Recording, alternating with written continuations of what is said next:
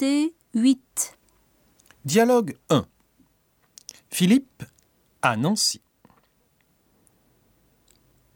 Maman, tu te souviens d'Aki, la japonaise que j'ai rencontrée l'automne dernier à Paris? C'est la fille qui suivait des cours de français à la Sorbonne? C'est ça. Elle habitait à la Maison du Japon. Je vois.